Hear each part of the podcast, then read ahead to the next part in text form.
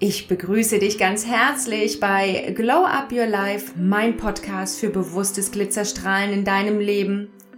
Beginne wieder von innen heraus zu strahlen und lebe dein Leben bewusster, mutiger, friedlicher und gesünder. Danke, dass du eingeschaltet hast und diese Zeit jetzt ganz bewusst für dich nutzt. Ich heiße Karina und ein persönlicher Schicksalsschlag hat mein Leben verändert. Deshalb bin ich heute für dich hier, damit du deine Lebensenergie und Lebensqualität zurückgewinnst und in Zukunft in dieser bleiben kannst. Hallo und herzlich willkommen zu einer neuen Podcast-Folge Glow Up Your Life für mehr Glitzerstrahlen in deinem Leben.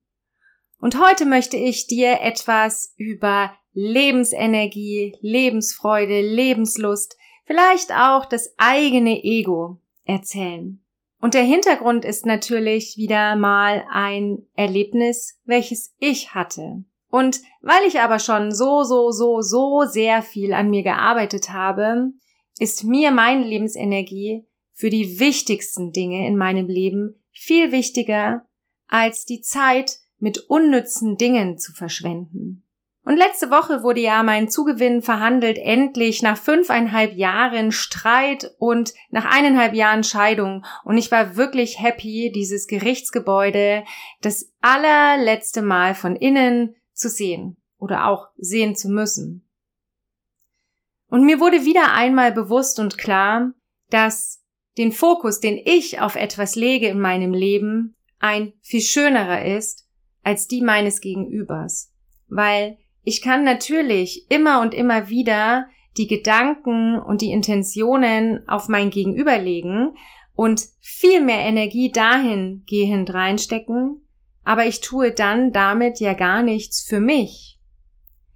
Und dann überlege mal, ob das so sinnvoll ist, wenn du die Energie in jemanden anderen reinsteckst, wenn du schaust, wie kann ich den anderen noch weiter zermürben, wie kann ich jemanden anderen noch mehr zeigen, wie viel Macht, wie viel vermeintliche Macht in mir steckt?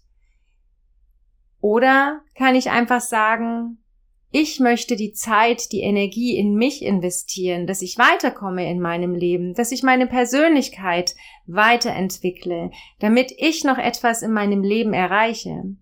Wenn du mal in die Welt hinausschaust und wenn du dir Nachrichten anschaust, und wenn du Politiker miteinander sprechen hörst, dann wird dir auch eines klar.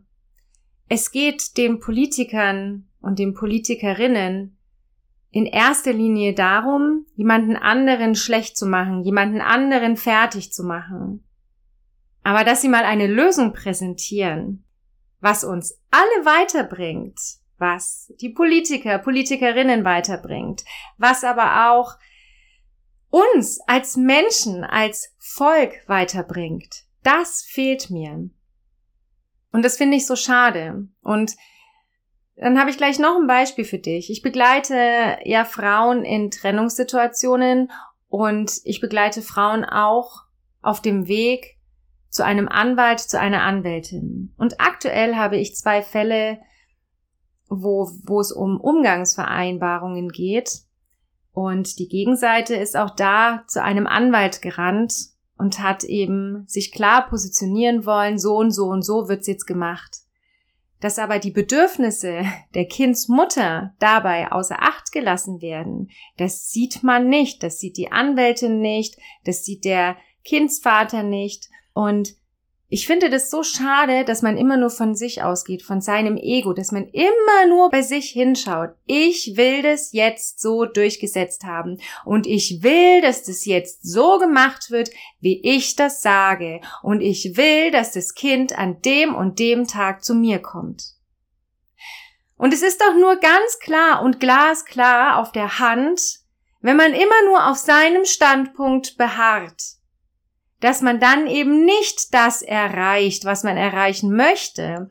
Denn es gibt ja auch die Bedürfnisse des Kindes, es gibt die Bedürfnisse der Kindsmutter, auf die auch Acht gegeben werden muss und die respektiert und akzeptiert werden müssen. Und um eben alle Bedürfnisse an einen Tisch zu bekommen und um alle Bedürfnisse zu befriedigen, so zu befriedigen, dass es eben keine Konflikte gibt, muss man sich gemeinsam an einen Tisch setzen und die Fakten auf den Tisch legen. Und nur so kann man eine Lösung finden. Wenn ich auf meinem Standpunkt beharre, wie gerade eben schon gesagt, und immer sage, das, was ich sage, wird jetzt so gemacht, weil ich kann es nicht verändern. Und der andere auch sagt, nee, wir müssen das so machen, wie ich das sage, weil ich kann es auch nicht verändern. Wie möchtest du dann zu einer Lösung kommen? Wie? Und da gebe ich dir ein ganz kleines Beispiel dafür. Nimm doch gerne mal deine Perspektive ein, in der du dich jetzt befindest. Sprich, du möchtest eine Umgangsvereinbarung oder eine andere Lösung finden mit deinem Gegenüber, da wo es gerade einen kleinen Konflikt gibt. Und stell dir vor, deine Bedürfnisse sind auf einem gelben runden Papier. Das bist du, das sind deine Bedürfnisse, die möchtest du erfüllt haben.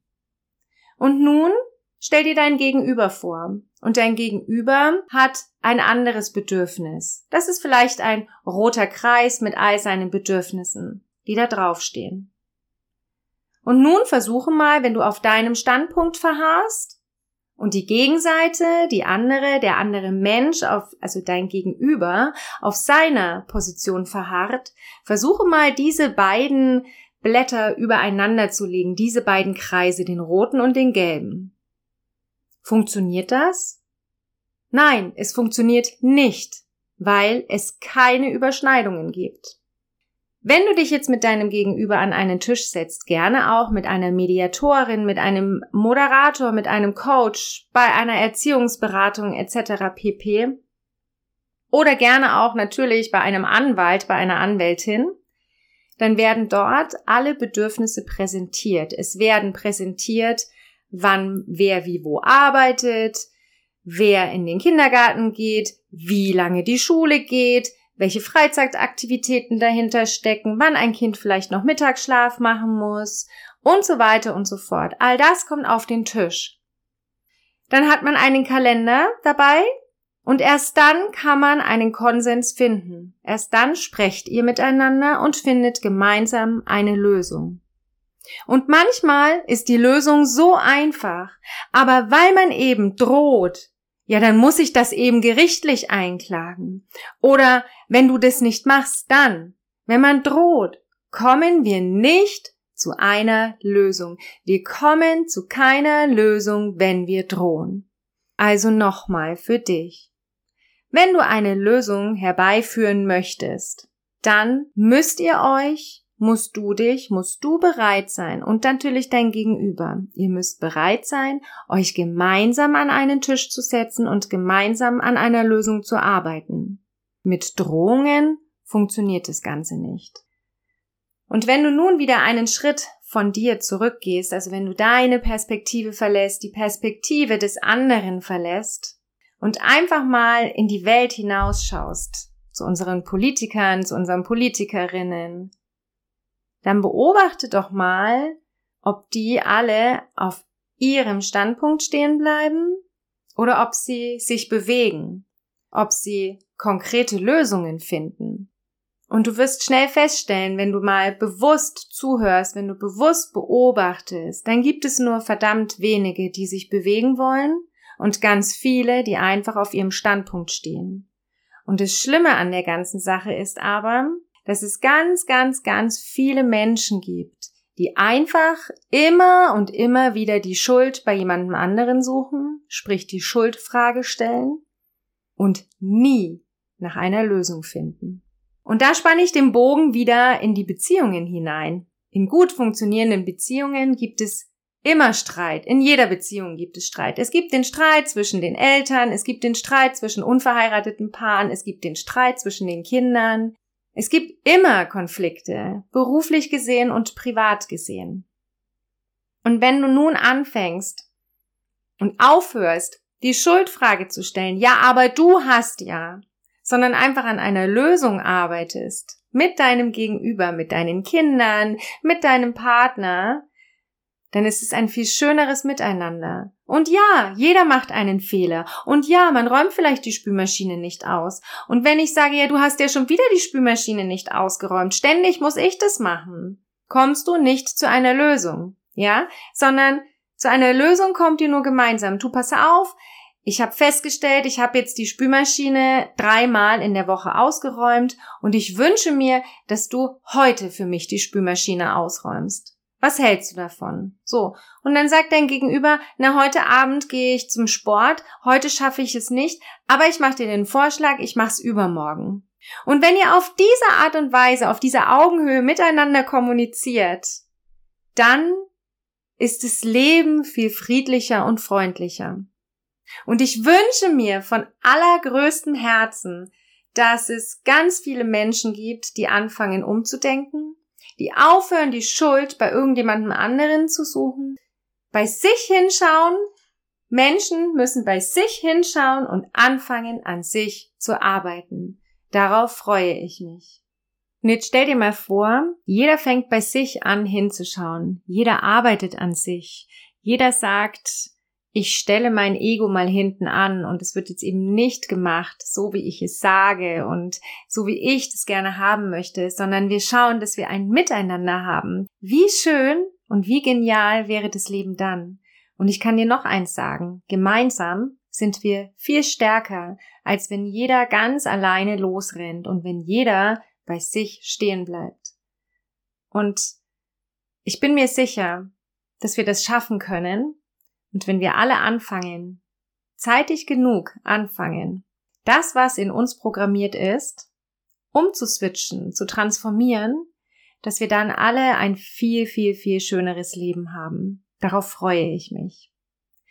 Jetzt habe ich euch ja schon erzählt, was eine Mediatorin oder welche Aufgabe eine Mediatorin hat und auch was äh, die Aufgabe einer Moderatorin hat und ich möchte dich einfach in der nächsten Podcast-Folge dazu mal ein bisschen abholen, ob es sinnvoll ist, sich einen Mediator, eine Mediatorin mit ins Boot zu holen oder aber ob man es schafft, alleine zu regeln.